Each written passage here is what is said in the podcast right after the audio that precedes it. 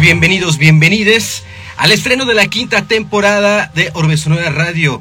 Aquí Rasleo les estaré acompañando en esta emisión transmedia. Hoy en cabina de Orbe Sonora, el multiinstrumentista, escritor e investigador académico José Hernández Raiwes. La música del show es, eh, eh, es algo nuevo que le tenemos por aquí preparado. Hoy en cabina te estamos transmitiendo simultáneamente a Radio Universidad de San Luis Potosí en el 88.5 en la frecuencia modulada, Radio Universidad San Luis en Matehuala en el 91.9 en FM. El audio en línea está por radio y televisión.uaslp y por supuesto por orbesonora.com. En video, en video estamos transmitiendo por Instagram TV, por Facebook y por YouTube en las cuentas de Orbe Sonora. Saludos a nuestros nuevos podescuchas en los Estados Unidos que nos descargan en San José, Columbus, Boardman, Richardson y Osborne. La versión en podcast de audio está disponible en Spotify, Apple Podcast, Google Podcast, Amazon Music, Deezer, Tidal, Tuning Radio, Mixcloud. Búsquenlo como Orbe Sonora. Saludos a la comunidad Underprod Radio. Saludos Underprod Radio, comunidad Alemania, Nueva York, California, Washington DC, Colombia, Mexicali, San Luis Potosí, que es desde donde, desde donde estamos transmitiendo. Bueno, pues en esta ocasión nos vamos a enlazar. Es Raiwes, quien está recién publicando un interesante libro. Vamos a jugar a Londres. Hola José, ¿cómo estás? Hola, hola, ¿cómo estamos? Excelente, ¿tú cómo andas? ¿Me escuchas bien? Yo te escucho perfecto. Bastante, de hecho, bastante, bastante fuerte. ¿Cómo, te ha ido, José? Bien, bien, bien. Pues este, afortunadamente estamos en lo de la promoción del libro nuevo, este, entonces pues bastante ocupadón con eso, ¿no? sí, no, ayer, ayer tuviste una presentación en, ¿en dónde fue? En la Feria del Libro de Minería. Así es. Este, entonces, bien, súper bien, estuvo muy padre, sí. Además vi, vi, que mucha banda estuvo llegando por ahí, eh, Carlos de Ex Década 2, eh, bueno, personas que has entrevistado en tu libro que pues son, ahorita vamos a platicar de eso, que a mí se me hace bien interesante porque mira, me tocó vivir ese, ese momento, ¿no? Esa escena oscura de los ochentas, eh, me, gustó mucho. Oye, ¿y qué tal te ha ido con el libro? Bien, fíjate que este ha tenido muy buena respuesta. Este, estamos este, como que ah, en un momento en donde probablemente se tenga que hacer una segunda edición porque se está agotando esta primera, entonces pues ahí va, ahí va, va bien. Órale, fíjate que algo que me llamó la atención del, libro es que, bueno, el contexto musical, bueno, para empezar, entrevistas a, diversos personajes, eh, músicos, que cuando uno se va leyendo el, el libro, tiene como un formato como si estuvieses viendo un documental, o sea, como si fuera de video. ¿No? Eh, eh, no sé si es tu influencia o así lo, lo, preparaste. Entonces, eh, vas platicando, pones el contexto y entra, por decir así, una declaración de, de, una, una, parte de una entrevista, que se complementa con la que sigue y que se complementa con la que sigue, ¿no? Entonces, la idea de, de realizarlo de esta manera, de, de, hacer este formato tipo documental de video, ¿cómo surgió? Bueno, este surge a partir de, este libro de Lex McNeil, que es la historia del punk, este, en general, o sea, enfocada un poco en Los Ángeles, pero, pero este, es, es esta historia del punk en general. Él la hizo de esta manera. Eh, Lex McNeil era el tipo que publicaba justo el fanzine punk en el CBGB. Em, y eh, para contar justo la historia de, la, de, de esta escena, pues entrevista a medio no nada más a la gente del CBGB, sino que se va con Iggy Pop, Lou Reed, eh, Debbie Harry, eh, con quien pueda, ¿no? Este, entonces, el formato es, se me hizo a mí muy, eh, muy, muy interesante, ¿no? Muy, muy atractivo, porque pues em, no queríamos hacer una cosa que fuese, esta es la, la neta del planeta, ¿no? Sino finalmente esto es este eh, es una historia de un determinado grupo de gente que estaba al sur del DF en determinado momento y cada quien, como dices, se establece un contexto, pero cada, bien, cada quien va hablando del contexto y cada quien va este ahora sí que contando cómo le fue en la feria, ¿no? Este, qué pensaba de tales o cuales cosas y demás. Entonces, la, la mirada que se, que se genera, pues es una mirada un poco más, más plural, ¿no? Este, y de esta otra manera, como es un libro editado por la UAM, fue una, fue una manera como de hacer este, hacerle la faena a la, a la, a un formato totalmente académico, ¿no? O sea, porque finalmente, en, en algún momento nos escribieron por ahí eh, que cuando lo compraron a, alguien sin saber nada, que estaba interesada en la escena oscura, una, una chica de la escena oscura, este acá de la, del Distrito Federal, o sea, yo me esperaba un, una, un libro totalmente académico, ¿no? De que, este, citas, etcétera, pero dice, cuando lo, cuando lo abro y veo esto, pues se me hizo muy dinámico, muy divertido, y esa es la intención, ¿no? O darle esa, esa, ese, ese atractivo. Entonces, no deja de ser un libro académico de divulgación científica, no, no solo de divulgación, sino un libro científico, porque estamos planteando una teoría de, de dónde viene determinada, determinada escena o cómo, cómo la, la visión juvenil en ese momento este, empieza a manifestarse en un país como el nuestro, etcétera. Entonces tienes esa parte por ahí, pero al mismo tiempo estás eh, pues generando esta, esta, esta difusión hacia un público al que quizá no le interesa una cuestión muy, muy académica, ¿no? Entonces, eh, eso es eh, lo que, la, digamos, la bondad que nos abrió el formato.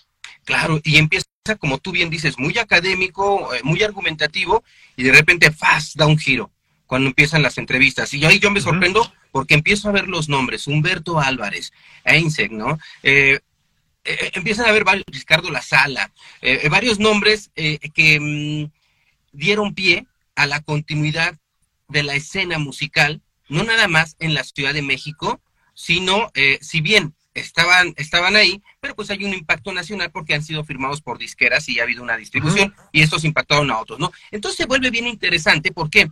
Porque si bien es algo plural, sí, algo plural, pero dentro de los que después les tocó hacer un cambio. Entonces se vuelve interesante porque sabes qué era lo que escuchaba Ricardo La Sala cuando niño, cuáles fueron sus primeros discos, qué escuchó Humberto Álvarez, tú mismo, ¿no? ¿Cuáles fueron tus primeros discos, qué escuchaban tus papás? Todo, esa, todo ese background eh, musical que tiene cada uno de los músicos que posteriormente le dieron un, giro y, y, continuidad al rock hecho en México.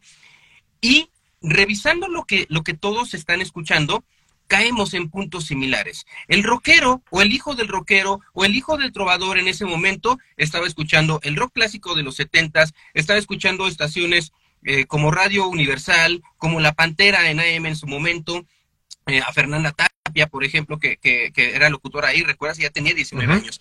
Y, em, y todos consumiendo lo mismo. Edson Lascano, por ejemplo, eh, escuchaba a Kiss.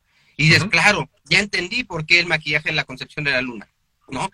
Y, y, te das cuenta cómo cada quien lo consumió, pero siendo sinceros, pues no son cualquier persona los, los que entrevistaste, ¿no? O sea, son personas claves en la escena y cómo ellos eh, absorbieron esa, ese, ese contexto musical y reconstruyeron su propio sonido para hacer una aportación. Ese es un valor bien interesante que le observo al libro, ¿no? Porque ya ves caso por caso, ¿no?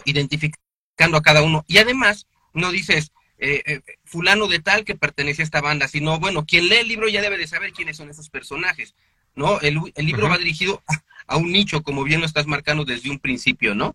Eh, platícame sobre esta elección de, de, entrevistados. Tú decías, al principio, pues creímos que íbamos a, a hacer puras citas de, publicadas en medios de comunicación, al final eran demasiados, pero nos quedamos con 50. Platícanos sobre este proceso de, selección y cuánto tiempo te llevó y cómo estuvo ese rollo. Pues eh, finalmente empezamos con los cuates, ¿no? Con la gente en común, pues la gente con la que crecimos trabajando, ¿no? Este, Uh, con Hueco, Hueco viene de justo de esta rama, digo, es, es un adelanto al segundo, al segundo libro, pues, ¿no? Eh, sí, yo salgo y con quien me empiezo a juntar mucho es con el manco de, signos vitales en ese momento. Y después de Él es mi enlace con los Rodamilans, y los Rodamilans son parte de este, ellos tienen un nicho ya generado, que va a ser este, la cocina, este estudio de grabación, de, este, distribución y de distribución, en donde pues muchísimos grupos, curiosamente muchos grupos de satélite van a empezar a llegar a grabar a la cocina, ¿no? Y los Rodamilans en ese momento también están en sociedad con Tony Méndez, ¿no? Con un Rocotitlán posterior a, al de Fernando Arau y al de el tipo que lo compró en medio, pues, este que fue el que tronó todo, pero este, ellos son los que van a, generar esta, esta especie de rama del rock mexicano en los 90, eh, que es muy distinta a los de Ariola, muy distinta a los de Warner, muy distinta. Y porque era emergente. Este, exacto. Organización eh, Latino Internacional se llamaba, era, su nombre, pues que, tenían discos Dodo y discos Locotitlán. Así es, y estaban eh, con su Matumés, eh, la Cristagali, Querigma, Ansia, eh, Guillotina, ¿no? Era, era toda esta gente. Entonces, pues es lo que tienes a la mano y con eso se empecé, pues, ¿sabes? O sea, eh, evidentemente con Rogelio Gómez, paz descanse, pues este, eh, empecé, em, fue, con él, fui con Enrique, fui con este, fui con el Manco y curiosamente em, a, través de los Dráculas nos empezamos a juntar con otra gente, ¿no? Con en algún momento de la vida, Illy Bleeding fue el que nos contacta y nos empieza a este nos empieza a jalar, ¿no? Empezamos a tocar con los robotes y de ahí se abre esta otra vena a enlazarnos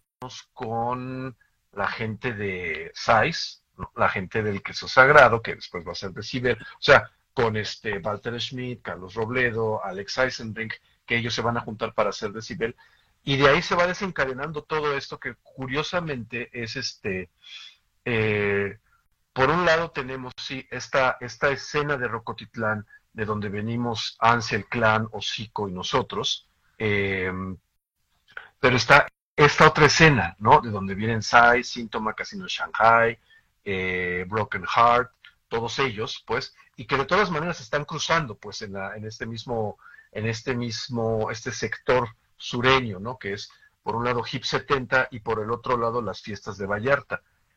Eh, y entonces, pues sí, o sea, teníamos este, todas estas citas de muchísimas entrevistas que poco a poco las fuimos desechando porque iba apareciendo gente, iba apareciendo gente. Entonces, de los dos nichos se va sumando más gente, ¿no? O sea, eh, una de las, una de las eh, líneas directas de la cocina y de, Organización Latino, Discos Rocotitlán, va a ser intolerancia. Entonces, en intolerancia conocemos a más gente, ya en la intolerancia que está acá en la Condesa, pues. Eh, sí, lo que vamos. después de consumar tu mes, ¿no? Así es, así es. Entonces, de ahí vamos, vamos, vamos jalando, ¿no? Vamos, este, eh, eh, trayéndonos a, a, muchísima más gente, pues, y de ahí se va desencadenando todo. Por supuesto, como te digo, como nos llevamos con la Organización Latino, y ya en la combinación Hueco y, los Dráculas, pues vuelvo a hablarle, por ejemplo, a Edson Lascano, ¿no? Que, que finalmente acepta hacer la entrevista y este y vamos complementando muchas cosas, ¿no? A Jaime, a Jaime Chávez del clan, a, a Hugo Groff, ¿no? A, al mismo La Sala, pues que este que también estuvo en un momento en el clan y se va haciendo todo este todo este mosaico de personas, ¿no? Que que, que ahí están. De repente, por ahí en la misma pandemia, ¿no? Mark Rodamilans, digamos que resucita de su, de su exilio autoimpuesto y este, eso me da la oportunidad de entrevistar a Mark, de entrevistar a Carlos Valraven, a Toño Sánchez y este y de alguna manera Jaime Herranz, que fueron las últimas entrevistas, ¿no? Que además ya era el asunto de ya estamos cerrando el libro, ya lo estábamos trabajando, ya, ya era para entregarlo y aparecen ellos y le decía yo a Macarena, hay que meter estas entrevistas porque se nos va a complementar más, o sea, va, o sea no podíamos dejar pasar eh, la intervención de, de Mistus, ¿no? Como, no que tenga que ver con una escena oscura, ¿no? Bueno, como lo decimos al principio, es una escena oscura también en cuanto a que sabe poco de ellos, ¿no? Eh, pero toda esta parte en donde ellos eh, además de, profesionalizarse como grupo, empiezan a profesionalizar toda la, parte de la gestión cultural, la parte de la producción, empiezan a hacer eventos y mucha gente empieza a tener escuela a partir de esto, ¿no? Gente como, como las insólitas imágenes de Aurora, como Bon, como Frata, etcétera. Empiezan a, caer ahí y a aprender de esto. Frata como romántico de lista, después de Ninot.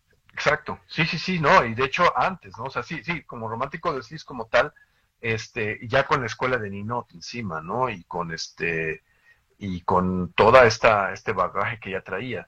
Y, y, la otra es, este, pues que sí, finalmente la mayoría de nosotros fuimos a las mismas escuelas, ya nos conocíamos de las escuelas, pues, ¿no? Y hay una parte donde eh, Rodrigo Bazán, que no es músico, pero es académico, eh, dice esto, ¿no? De que de repente mis amigos que tenían un grupo de rock dejan de ser mis amigos que tenían un grupo de rock y se vuelven un grupo de rock fundamental en la historia de México, ¿no? O sea, ya no son tus cuates de la primaria, ya son mis cuates que tienen un grupo de rock profesional, con el caso de Santa Sabina, ¿no? Este, que es este, ese justo.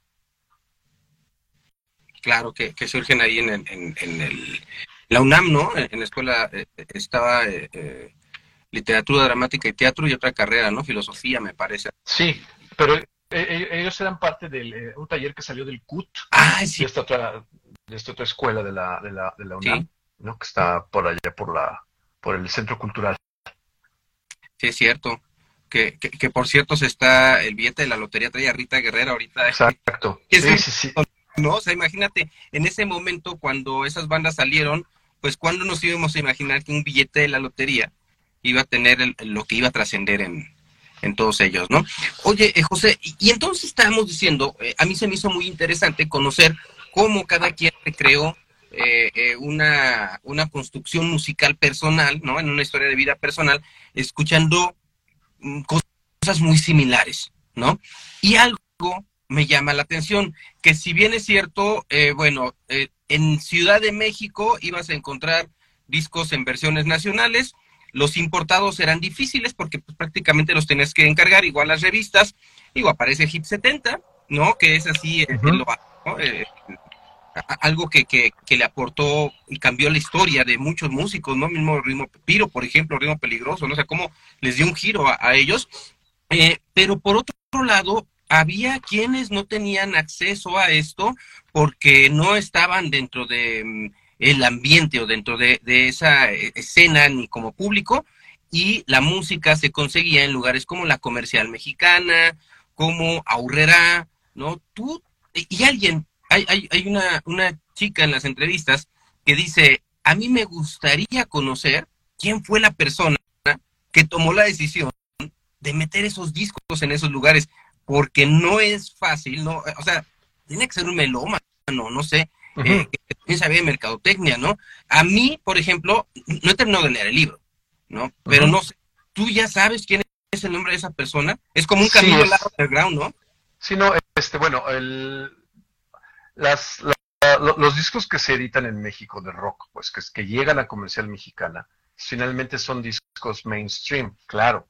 De repente, como menciona Gerardo Montaño, dice, yo compré ahí el Sex Pistols, ¿no? Y a la chica que te refieres, Karina Morales. Karina Morales. Estuvo ayer en la, en la presentación del, del, libro. Ella, entre otras tantas cosas, fue fotógrafa, la fotógrafa oficial de Caifanes, Santa Sabina, Maldita Vecindad, en los 90, ¿no? Este, ella es la que, la que saca las fotografías de Vox Thanatos, la obra de donde sale Santa Sabina, ¿no? Este, de, de ella son esas imágenes. Eh, pero eh, sí, este, este, este tipo de discos son discos que son como los mainstream aceptados. Sí, por supuesto, Kiss, Bob Marley, The Clash, todo esto, ¿no? Que no son, en realidad no eran tan underground. La persona que se encargó de hacer eso se llamaba Hervé Pompeyo, ¿no? Que él generó unas colecciones de discos, Convivencia Sagrada. No sé si te acuerdas tú de ese, de ese grupo de discos. Sí, en discos antiguos de Pink Floyd o de Def Leppard y demás, sacabas el disco y traía una, este, su camiseta era justo lo de convivencia sagrada y las fotos de todos los discos de esa colección, ¿no? o colección rock, que era una ah. guitarra que salía, este, y ellos fueron los que generaron estas colecciones, este, estos discos de catálogo, que en los 70 se llamaron Jugo de Hits, en los 80 se llamaron eh, Llena tu cabeza de rock, y, bueno, ya en los 90 ya más bien llegó la línea internacional que se llamaba Now That's What I Call Music, ¿no? Este, pero básicamente eran estas colecciones y Hervé Pompeyo fue quien se dedicó a hacer todo esto, hacer toda esta, se le dice ahora curaduría de, bandas y demás que este eh, publicaban como discos nacionales, ¿no?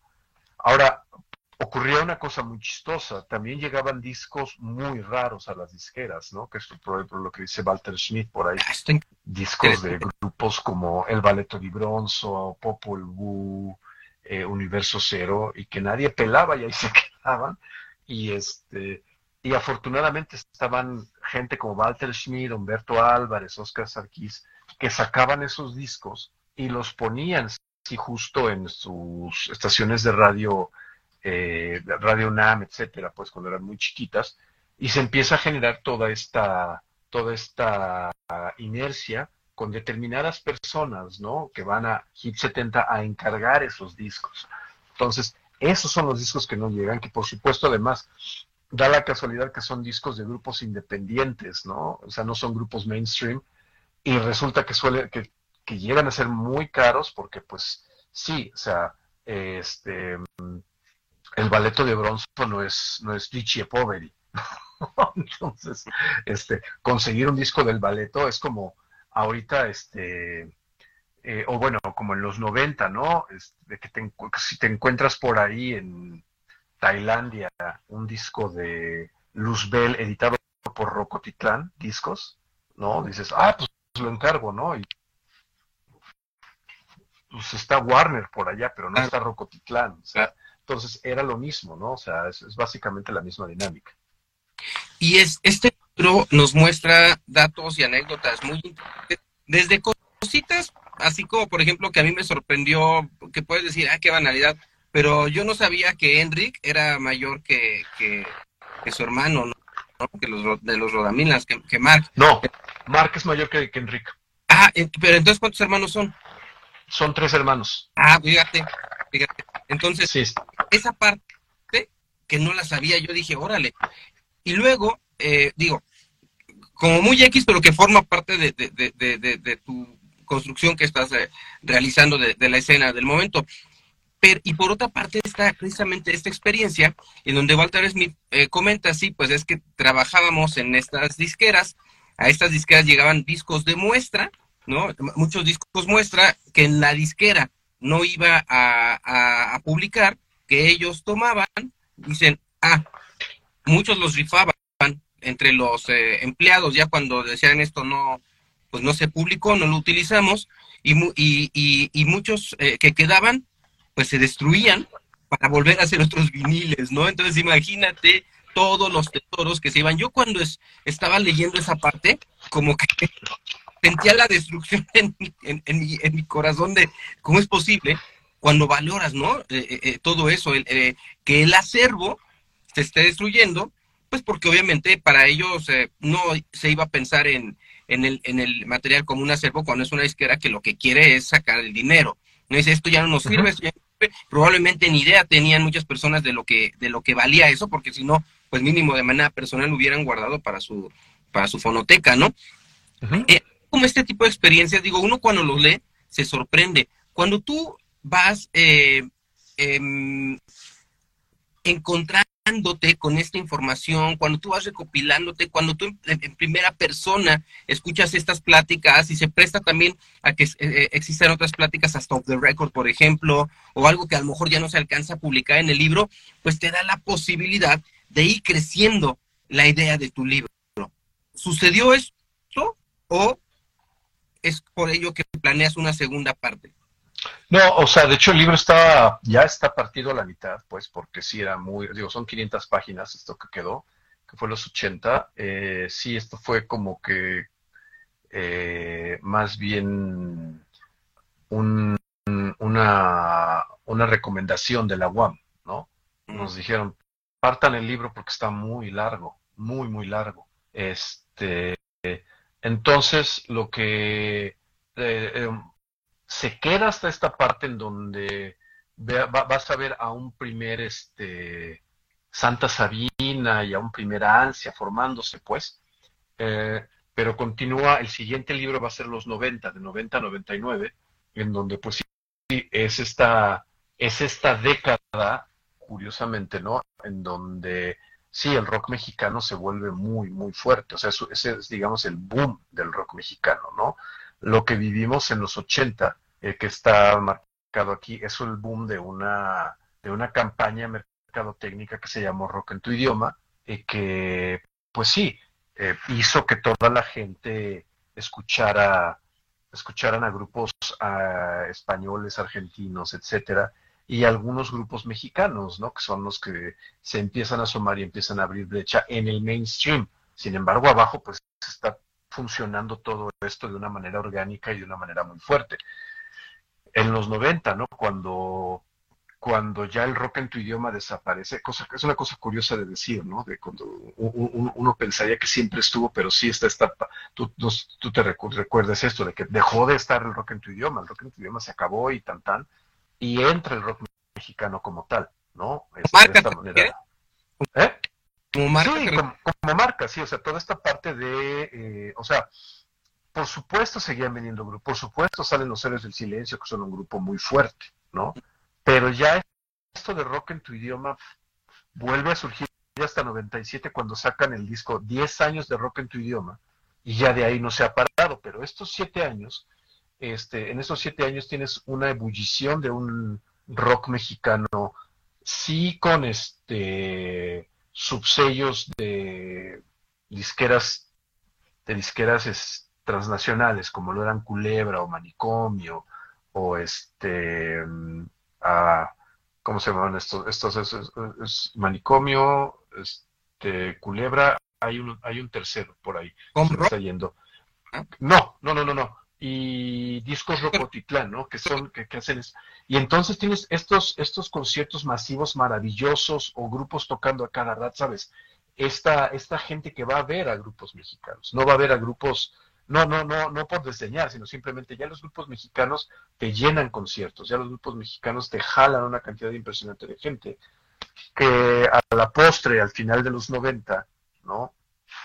O sea, va a, este, pues a servirse eh, con el plato fuerte y a generar una cosa que se llama Vive Latino, ¿no? Entonces, pero es un trabajo que ocurre en los 90 en un momento dorado del rock, del rock en México, ¿no?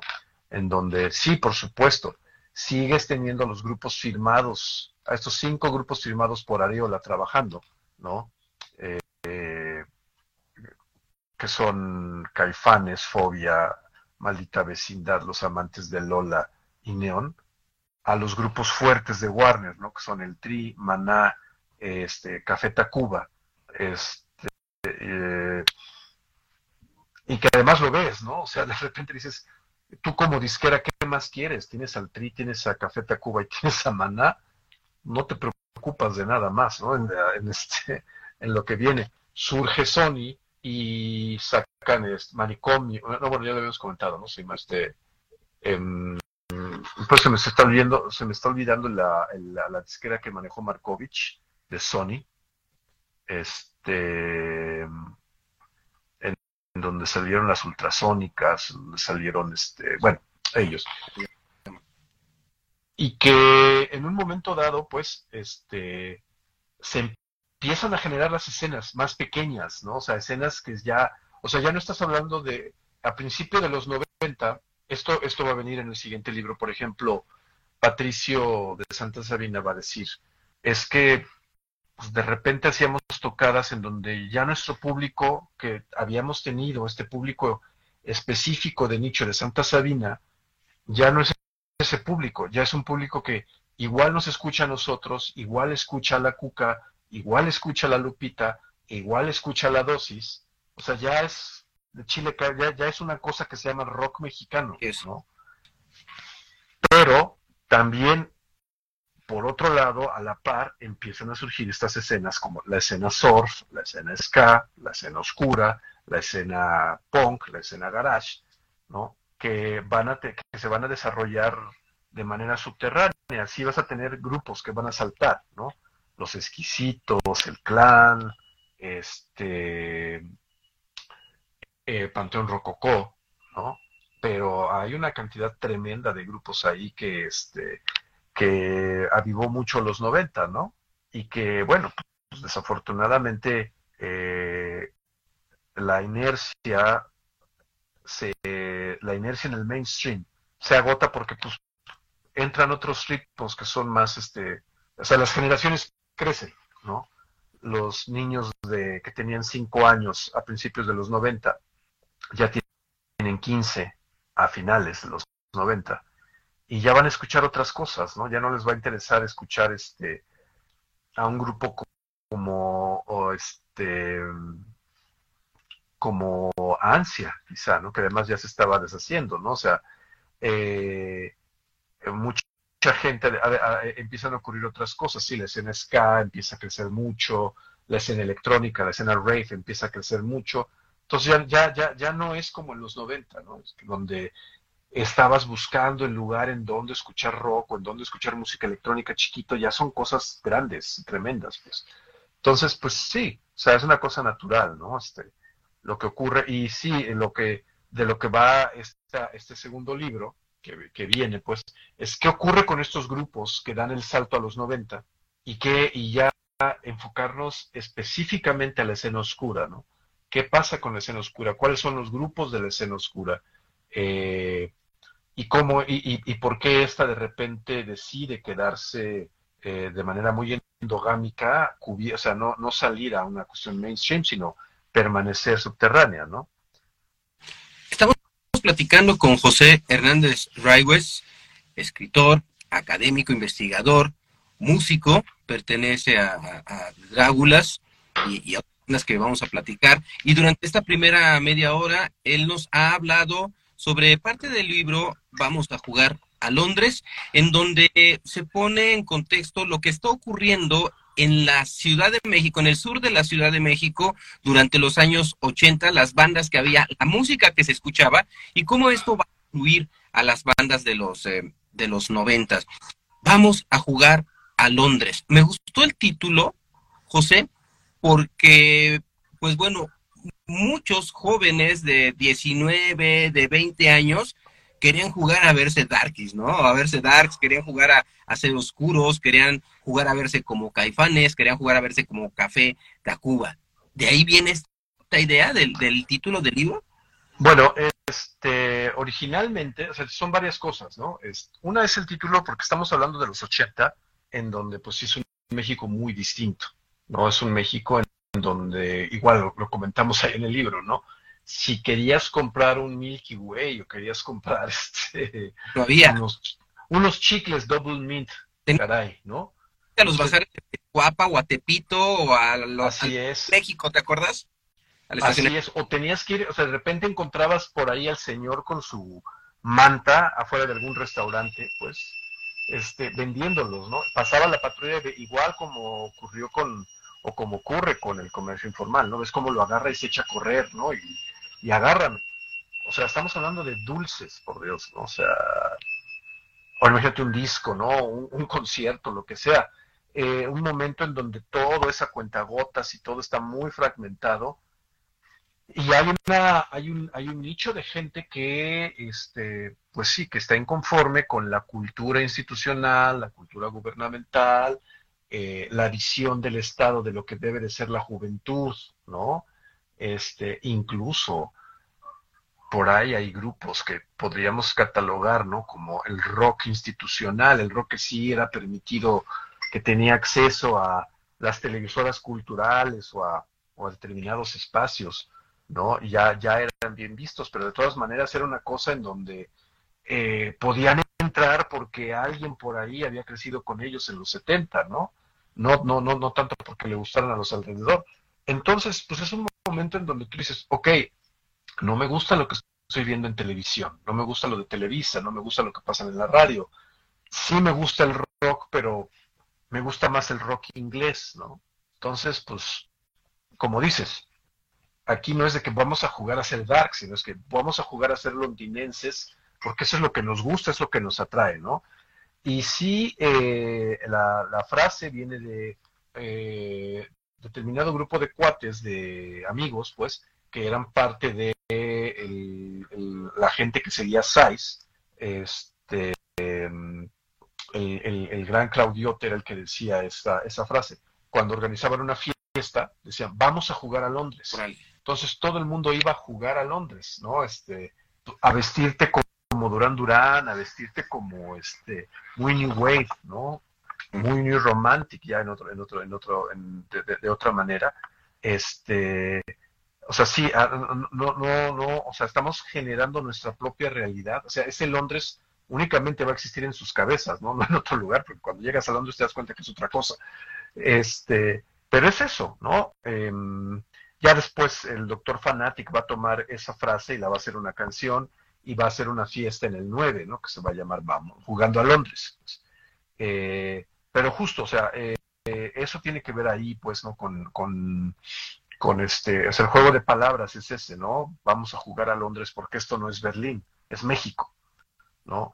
Y ya en los 90, justo, ¿no? Ya dejas de jugar a Londres, ya generas y creas escenas eh, que vienen de, este, de un contexto mexicano totalmente, ¿no? Ya no, este, es un proceso, por supuesto, sacudirte esta parte de, yo quisiera estar en Londres, cuando de repente tienes aquí este, eh, en, particularmente en la escena oscura, por ejemplo, ¿no? ya hay no nada más chavos, eh, un grupo de chavos determinados que van a conciertos internacionales específicos de grupos como Last Dance, The Wake o London After Midnight, sino que ya hacen sus propios grupos, empiezan a hacer sus publicaciones, sus, sus, casas editoriales, empiezan a hacer obras de teatro, empiezan a hacer este, su, su ropa, ¿no? sus, sus marcas de ropa, dejas de jugar a Londres en ese momento, ¿no? Y empiezas a hacerlo, a hacerlo mexicano. A lo largo de la historia, cuando hay un cambio en, la, en el consumo mediático, siempre se cree que va a desaparecer lo anterior. Cuando empieza la industria discográfica, eh, creyeron que ya no iban a ir a ver a los grupos en vivo, a, los grupos, a las orquestas en vivo. Cuando salen las videocaseteras, dijeron, es que ya no vamos a, ya no se va a ir, la gente ya no va a querer ir al cine. Cuando sale el Kindle, dicen, la gente ya no va a comprar libros, ¿no? Cuando sale el MP3, dicen, la gente va a dejar de comprar discos. Hoy salió la música en streaming. Esto definitivamente, al afectar la manera en cómo se consume eh, eh, la industria eh, discográfica, puede afectar también el futuro de, musical a como lo conocemos. Me refiero a esto. Antes tú comprabas tu disco, ¿no? Tu cassette, en LP, en CD todavía si quieres, y te lo chutabas completito, ¿no? Te, escuchabas del track 1 al, track tal y hasta el bonus track que venía por ahí escondido.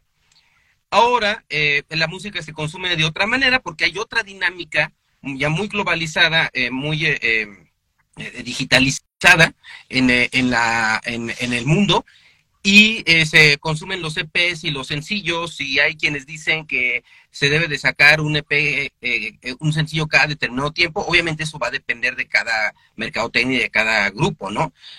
Pero en un futuro, cuando vivimos de recuerdos, ¿sí? Y este libro está construido a partir de los recuerdos de todos estos músicos. ¿Qué va a pasar en un futuro cuando estos recuerdos van a depender de un track, de una banda y de otra banda y de otra banda o de fragmentos del track, por ejemplo, la música en TikTok, que son los distribuidores fuertes que está viendo ahorita eh, con Centennials para abajo. ¿Tú cómo observas este, este futuro de, de, de, escena, por ejemplo, del rock? Pues mira, eh, de repente eh, ves esto y, asusta, ¿no? Porque eh, las realidades que uno se genera a través de los medios de comunicación, estas realidades mediáticas, nos dictan una cosa, ¿no?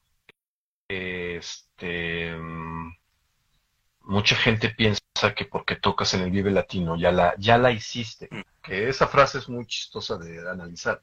¿Qué quiere decir ya la hice? ¿No?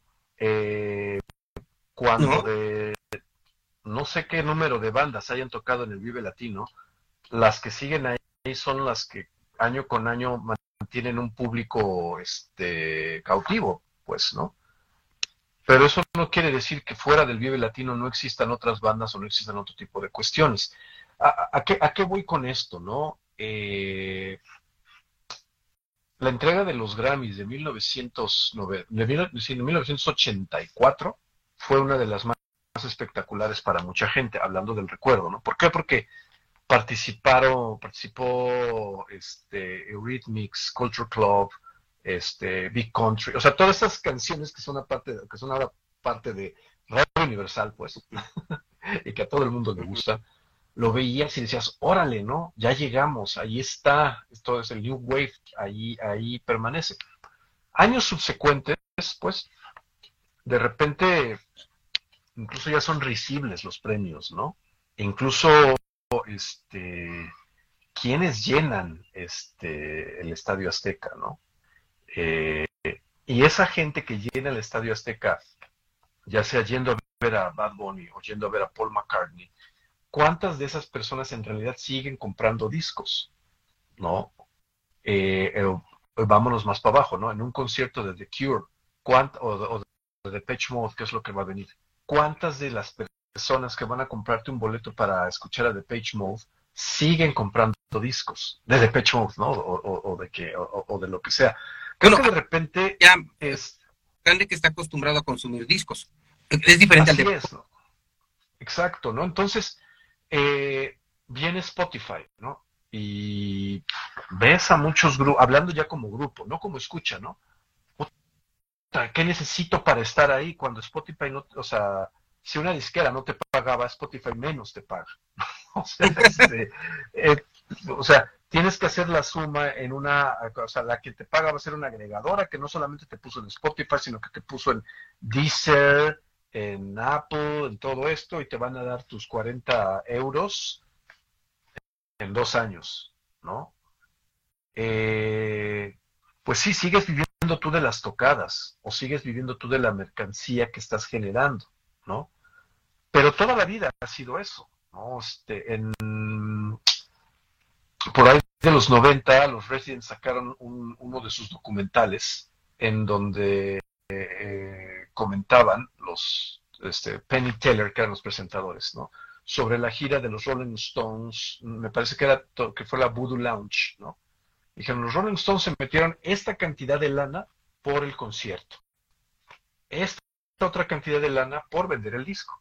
Pero se metieron todo esto por vender playeras, ¿no? Por vender mercancía. Entonces eso quiere decir que los Rolling Stones van a pasar a la historia como los más grandes vendedores de playeras de la historia, ¿no? Más allá de, pero evidentemente es la broma y es el, pero este, finalmente es eso, ¿no? O sea, eh, creo que, justo venimos de una, venimos de estamos hablando de este libro, ¿no? En un momento en donde producir un disco era inimaginable para un grupo para un grupo de rock en México, ¿no? No obstante, Size pudo producir un par de discos, Síntoma pudo producir un par de discos, mucha gente lo pudo hacer y el, asunto es que abrieron cancha y las gentes que vinieron después, ¿no? Generaron toda una inercia. Entonces, yo creo que todo esto, sí, o sea, eh, Spotify y demás, todo eso es para gente que en realidad eh, su manera de consumir música es muy distinta a la, a la, a la de la gente que en realidad está clavada escuchando discos o, escuchando, o apoyando grupos. Son muy pocos, por supuesto, ¿no?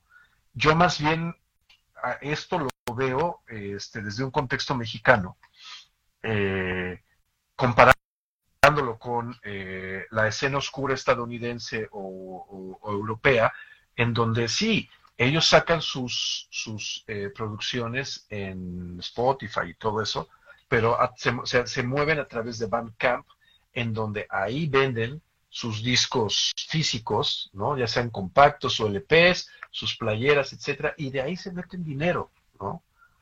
El problema en México es que el mexicano no está acostumbrado, aparte, de eso, eh, sí, en Bandcamp están los Bandcamp Fridays, en donde toda la gente apoya y compra, y compra este, la producción digital, ¿no?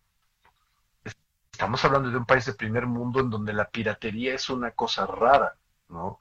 Hablando de un país mexicano, un país como México, en donde mucho de la economía está, gran parte de la economía está fundamentada en el comercio informal, ¿no? La gente no está acostumbrada como que a comprar algo que no sea palpable, ¿no?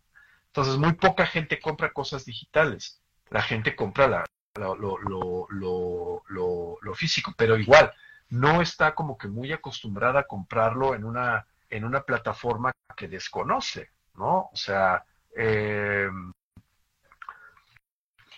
lo mismo, ¿no? O sea, para mucha gente, quizá los mejores tacos son este eh, el Califa o el Charco de las Ranas, que tienen sus espectaculares este, por todo periférico y demás, etcétera, pues.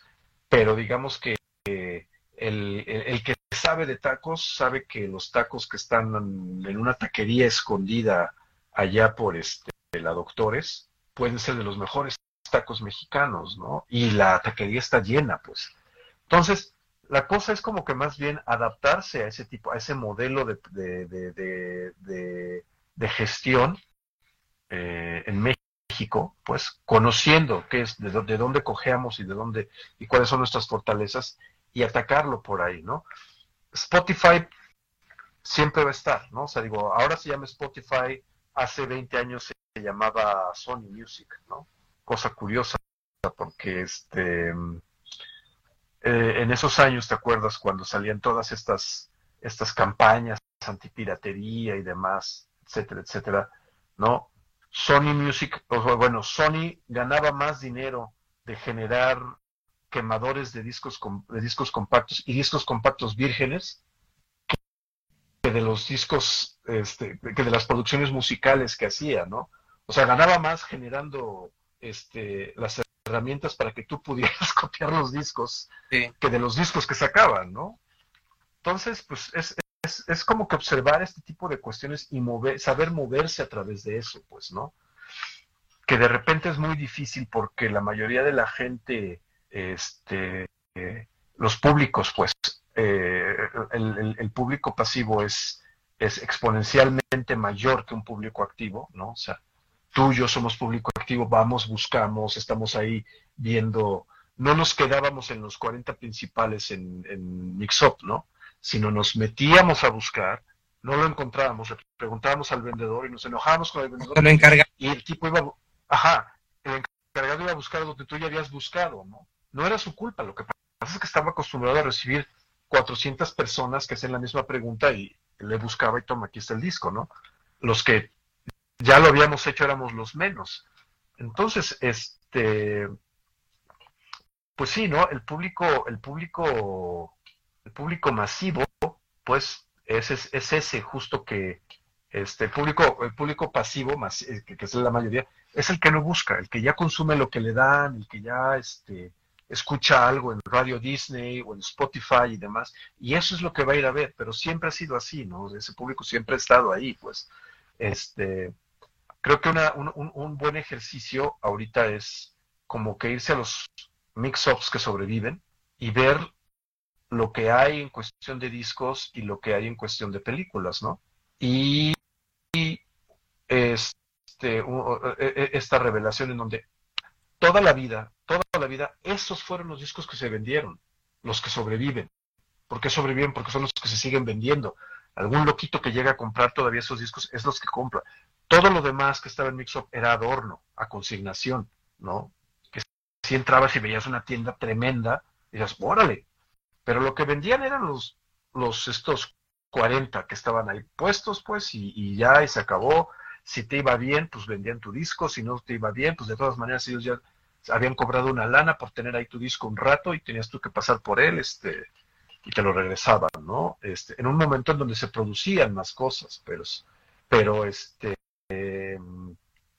justo, ¿no? Ahorita vas y ves y eso es lo que se vende, eso es lo que hay, eso es lo mismo que se, que se, que se, que tiene una cantidad tremenda de escuchas en Spotify y todo eso, ¿no? Más bien uno como, como creador tiene que darse cuenta de eso y decir, bueno, pues sí, este, estar en una lista en Spotify quizá me haga ser más conocido y demás, etcétera, pero en realidad tengo que gastar dinero, tengo que gastar muchas cosas intentando estar ahí, pues, ¿sabes?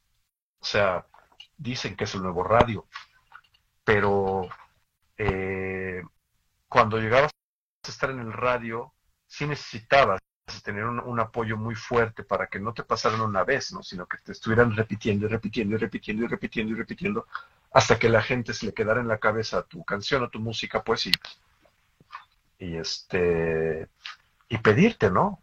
Este ese tipo de cuestiones, pues y los diversos nichos. Por ejemplo, hace rato comentabas de Depeche Mode, y bueno, Depeche Mode tiene un mes con un primer sencillo. Y el público mayoritario, creo yo, de Depeche Mode está buscando el disco completo. A diferencia, por ejemplo, a, lo mejor de, como de Rúgulas, Drágulas, eh, eh, tú dices, eh, quisiera hacer lo mismo, pero el público de, de Drágulas, el público que lo va a conocer en plataformas digitales, lo va a consumir de otra manera. Y esto te lo pregunto porque precisamente tú también eres músico, eh, te ha tocado eh, eh, vivir esta migración hacia lo digital, ¿no? Vienes del mundo análogo y sigues haciendo rock, sigues haciendo rock para un nicho. ¿Cómo observas este futuro? O sea, hay que adaptarse porque hay que adaptarse. Claro, sí, sí, sí, mira, lo tienes que, digo, como te digo, ¿no? Este, tienes que sacar tus eh, sencillos y subirlos a las plataformas. Pero no, no, no, no en, el, no en el rollo de, eh, o sea, conocer qué tipo de grupo eres, ¿sabes? Eh, sí, conozco muchos amigos que de repente decían, es que nos va a agarrar el manager de Paulina Rubio, ¿no? los chavos tocaban este post-rock, ¿no? y eran este pues vaya, tenían nuestros rasgos, ¿no? Entonces, a ver, mano, es que Paulina Rubio tiene una imagen y tiene una cosa muy específica que va a llegar a mucha gente, ¿no? Eh, para empezar, Paulina Rubio, las canciones de Paulina Rubio, aparte de cantarlas en, en, la, ruptura emocional, las bailas. Nuestra música no es para bailar o en un antro tipo, o sea, te vas reduciendo, ¿no? De, vas así como que haciéndote consciente de cuál es la naturaleza de tu, de tu grupo. Sí, tienes que estar ahí. Un grupo como de Dráculas le funciona estar ahí. ¿Por qué? Porque si de repente hay un chavo que está escuchando, una chava que está escuchando una canción, saca su teléfono, le pone el SoundHound o lo que sea, pues, ah, pues son estos changos, ¿no? Los voy a agregar. Para eso sirven las plataformas en nuestro caso, ¿no?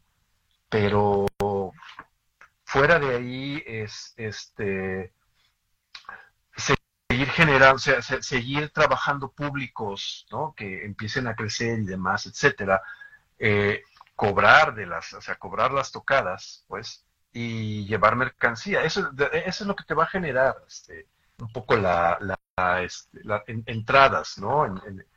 lo otro, pues sí, es este, vas con la corriente, pero lo mismo, o sea, digo, digo, es lo mismo.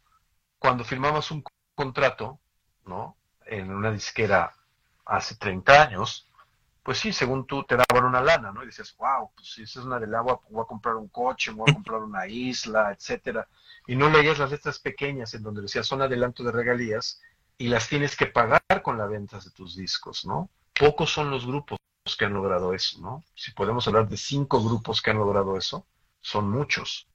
Los demás, pues, eh, este, no es difícil saber, ¿no? O sea, no es difícil verlo eh, cuántas veces un grupo como Fobia ha reeditado sus discos bajo sus condiciones. La caja, quizá, ¿no? Y la caja porque les dieron chance de, opinar sobre la caja, pues, ¿no? o, los sencillos del, del, del este del, del del, del, del, unplugged, pues, ¿no? Pero, ¿y luego? ¿no? Grupos, o sea, Caifanes, por ejemplo, Jaguares, cuando sacó su disco doble, el azul, ¿no? Este, que uno era de éxitos de Caifanes y el otro era el nuevo disco de Jaguares, ajá, bajo el azul de tu misterio. O sea, uno es, no están vendiendo tanto como estamos planeando, entonces van a meter un disco de éxitos de Caifanes en su disco nuevo, ¿no? Para vender, pues, para venderlo. Y no es que ellos estén forzados a hacerlo y que digan, oh, y digo, si ahí siguen es porque ellos están a gusto con el, con el tipo de, este, de, contrato que tienen, ¿no? De repente uno entra y si lees todo, estos mismos contratos de disqueras era, eh, vas a sacar el siguiente disco, pero el siguiente disco tiene que ser aprobado por la disquera. Está, está la historia de Maldita Vecindad, ¿no? En donde su disco producido no fue, no fue aprobado por la disquera y se quedó perdido. ¿Por qué? Porque la, porque la disquera quería otro, otro Pachuco, quería otro Solín, quería, quería, me vas a seguir sacando y sacando y sacando. El, el, el, de alguna manera el efecto maná, ¿no? la misma canción, la misma fórmula, sí serán los que más venden en este universo del rock en español, mexicano, etcétera, pues, pero no hay este, este crecimiento, ¿no? Entonces, más allá de eso, de, ver qué es lo que vas a vender o cómo te vas a mover, también está esta parte del crecimiento como músico, crecimiento como artista, ¿no? ¿Qué quieres? ¿Quieres vender o quieres, o quieres crecer, ¿no? Yo creo que uno de los pocos grupos que de repente dijo, bueno, con permiso ahí se ven, vamos a hacer lo que nosotros queremos hacer, fue Santa Sabina, ¿no? Donde sacamos tres discos con Culebra y los que siguen ya son independientes, ¿no? y el disco del mar este es uno de sus mejores discos, ¿no? Independiente porque ellos hicieron lo que querían hacer, no lo que la disquera les estaba dictando. Está magistral ese álbum. Es, no, no falta mucho para que Spotify te diga, ¿sabes qué? Tienes que subir canciones de determinada manera o, de, o, o, ese tipo de cuestiones para que para estar en nuestras, ah, pues, nuestras este, listas. Ojalá y no porque pues al final eh, las plataformas eh, pues tienen tanto que nos permiten escuchar música, música emergente. En ese sentido, ¿y qué estás haciendo tú musicalmente hablando? ¿En qué proyectos pues, estás haciendo? Bueno, ahorita lo que viene, vamos a sacar el disco de, el nuevo disco de los Dráculas. Vienen ya este los primeros dos sencillos y después ya viene lo que es el siguiente disco, este eh, ya el disco completo, que de alguna manera vamos a replicar justo lo que, lo que se hizo con Hueco, ¿no? Hueco, el último disco que sacó, este, igual, como necios lo sacamos en CD, ¿no? Y eh, en plataformas, es un disco de 15, de 15, de 15 cortes, eh, que en realidad son 10 canciones y 5 y cinco piezas musicales, ¿no?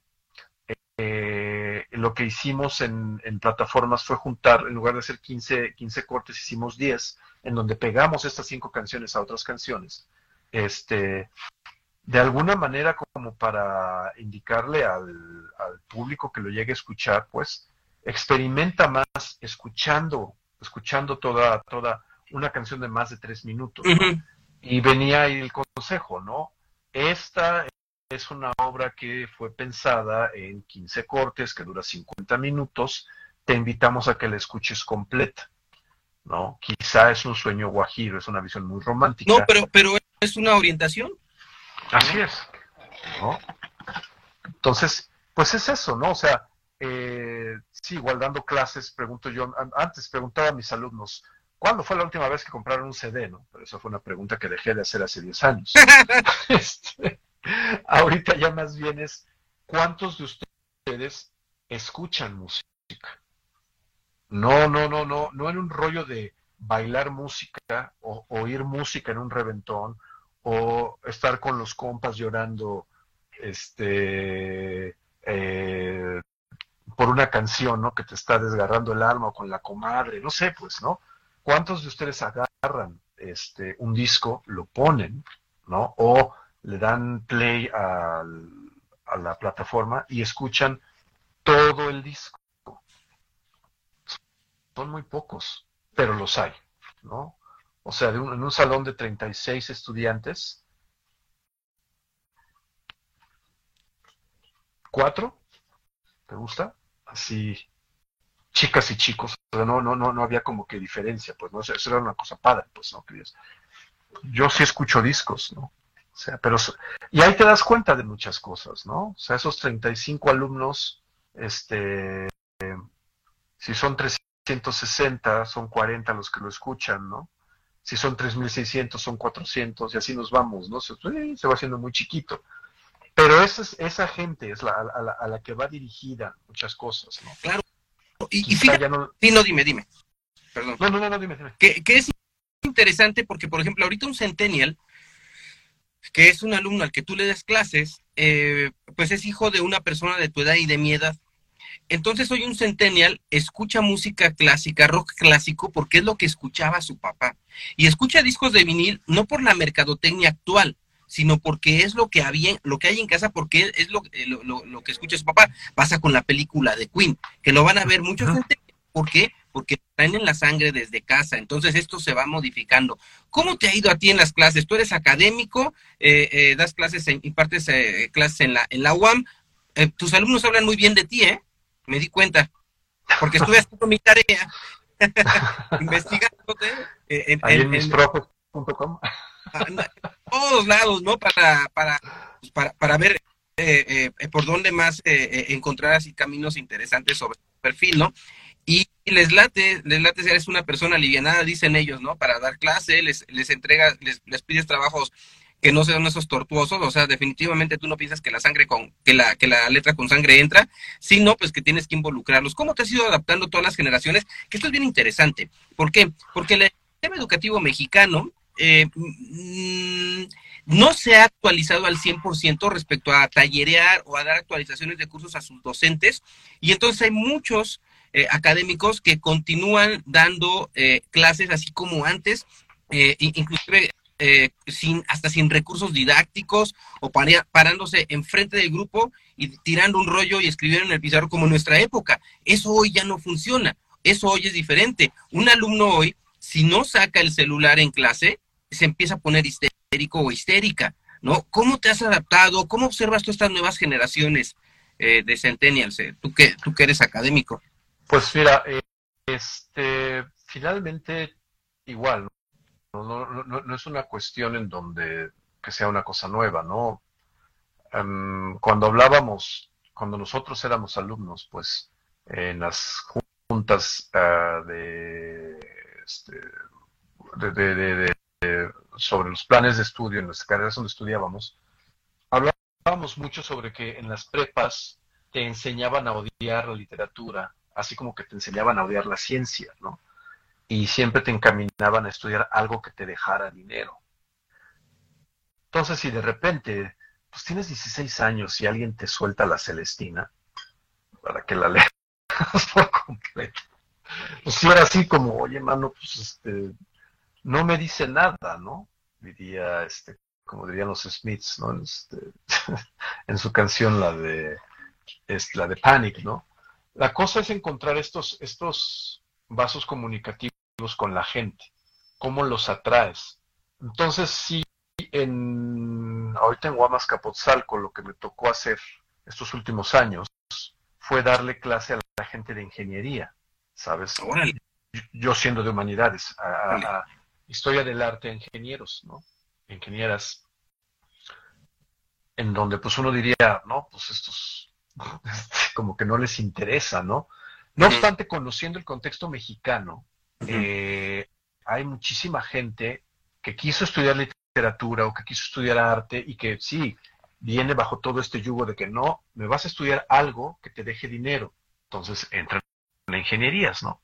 Pero tienes allá adentro a mucha gente que es apasionada de la literatura, es apasionada de las películas, es apasionada de la música. Y este, la idea ahí es lo mismo, ¿no? O sea, conocer a tu público y conocer la naturaleza de tu clase. En la UAM tenemos trimestres. Entonces, eh, las carreras sí son de cuatro años divididas en trimestres son 12 trimestres. Mi materia, por ejemplo, es solo un trimestre, son tres meses. Historia del arte. ¿Qué ves en esos tres meses?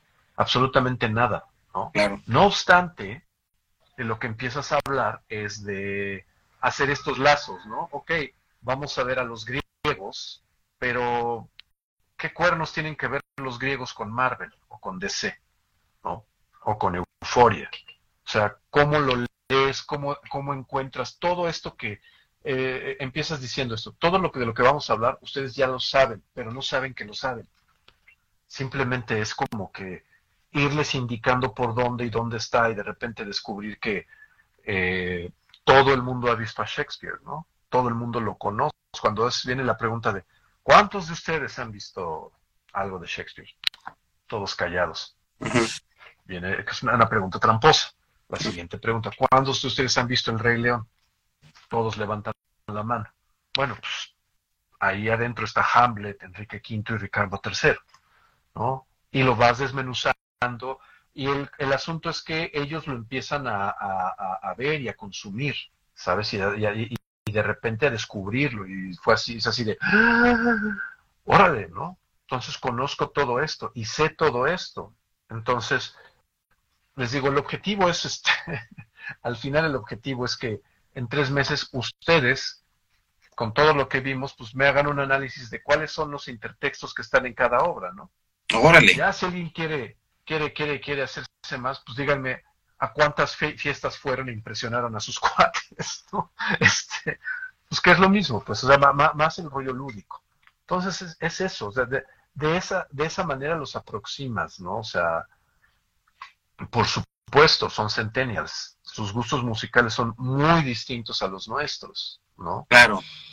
No que la generación X, la mayoría de la generación X, haya consumido únicamente grunge o música alternativa, ¿no? Digo, la mayoría de esta generación en México está, ¿no? O sea, la mayoría de esta gente, de esta, de esta generación en México, pues consumió a Cabá, consumió a B7, consumió a, Gloria Trevi, a pues, cosas que igual a nosotros ni por acá nos pasaban, ¿no?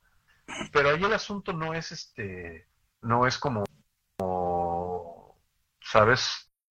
Decirle, no sabes nada, chamaco sonso, sino pues más bien, bueno, ¿qué encuentras? Todo esto que estamos hablando, ¿qué es, qué es lo que encuentras tú en, lo que a ti te gusta, ¿no? Ven y platícamelo. ¿Qué encontraste? ¿qué viste? Entonces, pues sí, de repente había unas cosas tremendas, ¿no? En donde había unas lecturas muy fuertes de este, desde Bad Bunny hasta Natalia Lafourcade, ¿no? O sea, sin demeritar o veías como las lecturas que ellos les dan a todo esto, ¿no? O sea, entonces, pues decía, ok, pues es eso, o sea, eso, eso es lo y ya de ahí, pues por supuesto, le siembras algo que les va a ir creciendo y van a ir jalando la hebra y van a ser algo más grande y quizás se vayan por otro lado, ¿no? Entonces, eso es lo padre, ¿no? O sea, regresando a, tu libro, eh, platicabas que pues prácticamente está partido y que hay una segunda parte. No sé en qué porcentaje lo tengas avanzado. Yo me sorprendí mucho ah, em, leyendo a en las entrevistas a todos estos íconos de la escena musical del, rock mexicano. Y de repente, por ejemplo, a, mí se me antoja también leer a un Arturo Mesa, a Oxomaxuma, eh, eh, estas otras figuras que se siguen manteniendo en actitud independiente pendiente, por ejemplo, el rollo de Arturo, de Arturo Mesa y, gente de México y los recursos de la miseria, por ejemplo, todo el concepto ideológico de un señor que ya rebasa los 60 años, ¿no? Y que sigue eh, en actitud, el, mismo Mastuerzo, por ejemplo, a lo mejor este que, que a lo mejor él se, apega un poco más a, lo que dices, pero que tiene esa actitud punk, por ejemplo, ¿no? Entonces, eh, eh, esta escena ahora de los de, de los noventas, de esta segunda parte del libro, eh, ¿Qué nos trae? Ah, y por cierto, súper sorpresa ver la portada de Mongo. No manches, te lleva a Luke inmediatamente, ¿no? Y todo, la figura, todos los recuerdos que, que, aterrizan, que es una perfecta presentación para el libro, ¿no? Eh, ¿Qué plantearás en, en, este segundo libro? ¿Ya lo tienes terminado? ¿Estás en un proceso? ¿Cómo va la cosa ahí? Pues estamos afinando cosas todavía, ¿no? Estamos, este, sí, ya estaba terminado, o sea, digo, ya como el anterior, ya está todo un, todo un pedazo fuerte terminado, ¿no?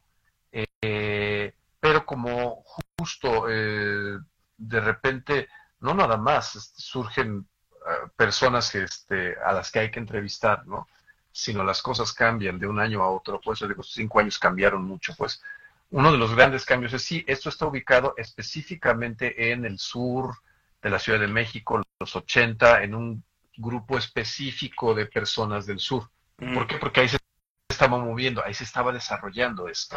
Eh, no que sea la única, el único lugar en donde se estaba desarrollando, sino que había otros, este, otros, otras, otras ramas de esto desarrollándose, pero esa es la que nos toca a nosotros, a mí y a Macarena, ¿no? Que estamos con, con los. Entonces lo que viene sí este, es observar cómo esta gente del sur abandona esta escena, ¿no? Está quienes, los pocos que nos quedamos, ¿no? Otra vez, ¿no? De una cosa que saturaba fiestas del Luke, fiestas del 9, fiestas del Tutti, ¿no? Tus cuates dejan de, o sea, todos mis amigos con los que yo iba a Rockstock, que podían ser 80 personas, 120 personas, pues, en los 90 de repente, pues, nos quedamos de cuates, cuates de preparatoria que nos llevábamos, pues, y demás, etcétera, pues, están el Manco, está este, Poncho Figueroa, Pablo Valero, y párale de contar, ¿no? o sea, somos cuatro personas de todo este mundo, pero, como te comentaba, pues ya es una cosa que se despega de una clase media, se despega de un lugar específico y empieza a ser más, este, más, más eh, plural en una cuestión geográfica. Ya la gente que, que, va a llegar va a ser otra, de otros estratos, de otros, de otras geografías, de otros lugares, lo que va a componer la escena oscura mexicana, pues, de los 90, pues Veneno para las Hadas, que es un grupo de satélite, igual que la Divina Comedia, ¿no? Igual que el Clan, ¿no? Hocico que eh, no, o sea, es, es este de cuatro caminos, ¿no? Eh, Valeria o este o, o, los chavos de Vía Dolorosa, que son más o de Azcapotzalco o de Aragón, ¿sabes? O sea, ya no es este sur, ya está en otro lado, ya, ya este, eh, como dice Harry Sama de repente ahí en el libro, ¿no? Te das cuenta de que la gente que estaba metida en esto en esos momentos no era porque fuera, digamos, estuvieran casados espiritualmente con esto, ¿no? Sino que pues eran en lugares donde tenían que estar porque era el reventón que había y éramos adolescentes y era donde íbamos. Van creciendo y les van interesando otras cosas y se van yendo hacia otros lados, ¿no? Y pasa un poco este... ¿no? Eh, eh, víctima del doctor Cerebro surge de Ciudad Neza, ¿no? Pero empieza a migrar a otros lugares de la, de la República y pasa precisamente esto que está diciendo. Yo no sé, José, hasta dónde eh, tú estés consciente. A mí me da la impresión que lo que estás haciendo es un, un eh, libro de culto. Eso, eso eh, eh, porque si históricamente lo ves, tiene las características, ¿no? La casa editorial, el contenido, ¿no? La parte histórica. y esto, mientras tú estás teniendo esta necesidad de escribir, esta necesidad de contar, mm, pues por otra parte estás adquiriendo un compromiso también. ¿Hasta dónde le le pararías? Porque bueno, ya este es el, eh, antes ya has tenido otro libro que ese sí no le he podido leer. Eh, ¿Hasta dónde le pararías? ¿Hasta qué generación le pararías? Eh, ¿Echarías, por ejemplo, lo que está ocurriendo actualmente? Bueno, o sea, lo que tenemos hasta los 90, ¿no? Como te digo, no sabemos, o sea, tenemos esta idea que es hasta los 90, por supuesto. Vamos a hablarte ahí, ya hay unas 300 páginas de los 90, más lo que falta, pues. Pero eh, en lo que escribíamos y decidíamos qué hacer, hay otras 100 páginas ya que están ocupando que están ocupando del 2000 hasta el 2016, hasta el 2019. ¿no? Entonces, probablemente, o sea, digo, es, no para prometer cosas, ¿no? Sino decir, ¿viene un segundo libro? Sí. Si de repente ya no nos estamos así como hasta el gorro el uno del otro, Macarena y yo, sacamos el otro, pues, ¿no? O sea, o quizá esas 100 páginas las integramos como el colofón de este segundo libro, pues, este, muy reducido de qué fue lo que ocurrió y qué fue lo que pasó, ¿no? Este, ¿por qué? Porque también hay, hay este, hay más cosas que me interesan, sí, sobre el, del rock mexicano y que tienen que ser contadas y que tienen que, este, que, que salir a la luz. O sea, lo que todo esto surge también por esta carencia de publicaciones que tenemos en México sobre nuestra sobre la historia de nuestra cultura pop, ¿no? Refiriéndonos cultura pop, o sea, pop como un como un fenómeno, ¿no? Este no como música pop, sino o, pop de Televisa, vamos a establecer, sino este fenómeno de cultura pop, ¿no? En donde hay cine, hay televisión, hay este, música, hay incluso ya este, eh, alguien podría estar hablando de, la gente que va a la, de, la, de la cultura geek, por ejemplo, ¿no? O la cultura gamer que está ocurriendo en México, para, sobre todo para entender más de nosotros, ¿no? De, de, de cómo estamos los mexicanos funcionando con respecto a lo contemporáneo, que era lo que yo te decía hace un rato, ¿no? Una cosa son los gringos que están acostumbrados a comprar música digital y otra cosa son los mexicanos, ¿no? Que, ¿por qué habrías de comprar algo que puedes obtener gratis? Pues, ¿no? El, eh, acercarse a este tipo de cuestiones también es, es, lo padre, ¿no? O sea, eh, ¿cuál, o sea, ¿qué, llega el New Wave a México en los 80, pero ¿cuál es el New Wave que en México se produce? ¿No? O sea, vamos a, o a principios de los 90, ¿no? Cuando las cosas empiezan a cambiar hacia unas cuestiones más world beat, ¿no? O más este, hip hoperas en las cuestiones de la música este, subterránea, ¿no? Eh, y de que por otro lado las figuras pop mexicanas están de repente intentando integrar ritmos latinos, ¿no? ¿Cómo es que alguien como Gloria Trevi, por ejemplo, que es una figura fundamental de principios de los 90, no hace una mezcla latina en sus canciones, sino se va más por una vena de rock, ¿no? O sea, ¿qué le está diciendo a esa gente en ese momento? O sea, todo este tipo de cuestiones, pues, eh, faltan pues, de, ser estudiadas en México, y no nada más en una cuestión académica, sino este, abrirlo más pues, hacia, hacia un público que no sea tan, tan, este, eh, pues, no le estés hablando de hermenéutica del rock en México, ¿no? Sino este, la historia de la Friki Plaza. Ahora sí Tiene, que tiene que ver, porque, por ejemplo, hay, hay eh, eh, producción de música electrónica de 8 bits mexicana, ¿no? Eh, hay, pues, desde lo, que hizo Héctor Mijangos en su momento, ¿no? Que sí hay mucho de él en línea porque él es una persona que se mediatiza bastante, pero que, que, tiene su lugar y su espacio. ¿no? Y que, y que ha aportado y que sigue aportando hasta las cosas nuevas que, están ocurriendo ahora con el tema de la, de la globalización, en donde alguien aprende a tocar música, se, compra un vocoder, por ejemplo, y em, aprende a utilizarlo eh, con tutoriales de YouTube, y de repente, SAS te da una sorpresa con un proyecto muy interesante. Así es. Sí, sí, sí.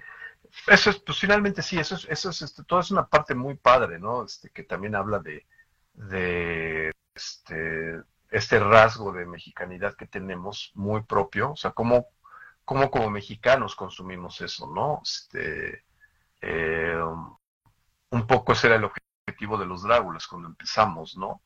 Nosotros estamos hablando, o sea, tomamos cosas, pues, el estilo de los Dráculas es este estilo pop, este New Wave, este tecno pop o pop de los ochentas en México, no este no en Estados Unidos, ¿no? sino cómo lo vivimos en México y cómo lo, lo, lo, mascamos en México. O sea, es, esa, esa parte de parte de cultura mexicana que de repente, eh, no nada más a la cuestión académica, sino de repente a la, misma gente, ay, no, no, hablemos de esto porque qué pena, ¿no? Este, yo no soy esto, soy más, o soy más tradicional, o estoy más con la gente del barrio y de la calle. Esta parte, qué pena hablar de, cuando finalmente, ¿no? Como se muestra en el libro, de repente estas son las partes que son las que construyen los cimientos para que se generen otras cosas.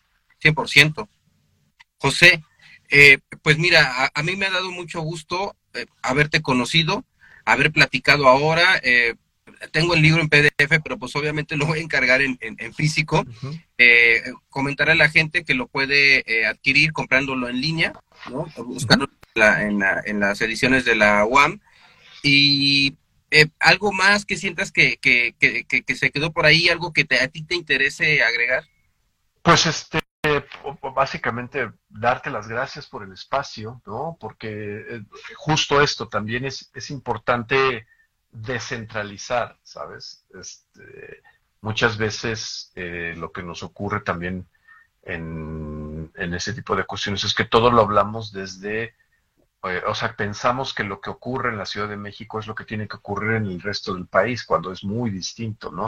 Y la ventana que tú tienes abierta hacia otras partes es maravillosa, es fundamental, ¿no? Así como, por ejemplo, lo que hace José Luis González, DJ Cuervo en Puebla, ¿no? La gente de este colectivo de San Cristóbal de las Casas, ¿no? De este Dark Cristóbal se llaman, ¿no? Este, que están trabajando por ese lado. Este, la gente de God Oaxaca o la gente de Querétaro, ¿no? O sea, que están abriendo estos, estos, estos eh, vasos comunicantes en donde podemos conocer más cosas y, vemos que la cosa es mucho más rica, ¿no? También, pues, eh, eso es lo que yo, yo, quiero agradecer, ¿no? Y también agradecerle a Edson Lascano de la Concepción de la Luna, ¿no? Habernos enlazado, porque este, finalmente eso se agradece, ¿no? O sea, que, que, que, que estas construcciones amistosas, estas construcciones este, profesionales nos llevan a,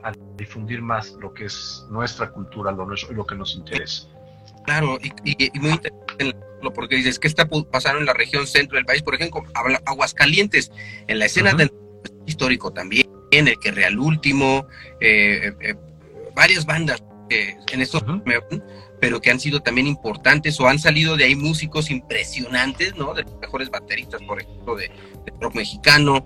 Eh, en San Luis Potosí también hay casos muy interesantes, ¿no? La escena del metal, eh, eh, cosas muy interesantes que están ocurriendo y que esto al final nos une, a, no, no, nos permite unificarlo, compartir experiencias, ¿no? Y, que al final del día estamos en lo mismo, ¿no? la globalización es la globalización, la internet o el, el em, el uso eh, em, documental, y me refiero a que uno se aprenda utilizando la, internet, eh, te puedes distraer también, puedes ver, eh, relajarte y ver TikTok de repente, a lo mejor no algo como David Lynch en, su cuenta de TikTok, pero algo más relajado como para dormir. es la red buena onda que, voy a, que me voy a echar antes de dormir, pero también, por ejemplo, cuando te gusta estudiar, pues tener la posibilidad de en un determinado momento tener estas pláticas con los creadores de la obra, ¿no? Y, poderlas compartir con más personas, ¿no? Porque esto pues estamos conectados aquí, pero pues de aquí se hace un podcast, pero de aquí se va a YouTube, entonces empieza a regar y el material ahí, ahí queda, ¿no? Eh, eh, como lo, lo, que hizo este chico en la historia del rock mexicano, ¿no? Que él se mueve con sus propios recursos, pero hizo una serie documental súper interesante, ¿no? ¿no? Sí, sí. Sin, sin pretender ser famoso, porque no es esa la pretensión, sino darle continuidad y difusión a, todo eso y dejar el documento ahí, no lo que estás haciendo tú en tu libro. José Hernández Raiwes, pues me ha dado muchísimo gusto poder tener esta plática contigo, pues sabes que en San Luis Potosí tienes un amigo, cuando visites no dudes en avisarme y ya eh, habrá momento para vernos cara a cara, echarnos eh, un café, una chelita o, lo que quieras y poder continuar esta plática como igualmente en este espacio, ¿no? Pues, muchísimas gracias en serio, ¿no? Por la, por la ventana, ¿no? Por la difusión y pues sí, sí, hagámoslo, ¿no? Veámonos pronto y este, pues eso, este, compren el libro. Un abrazo, mi querido José. Abrazo. Cuídate mucho. Tú también, gracias. Hasta luego.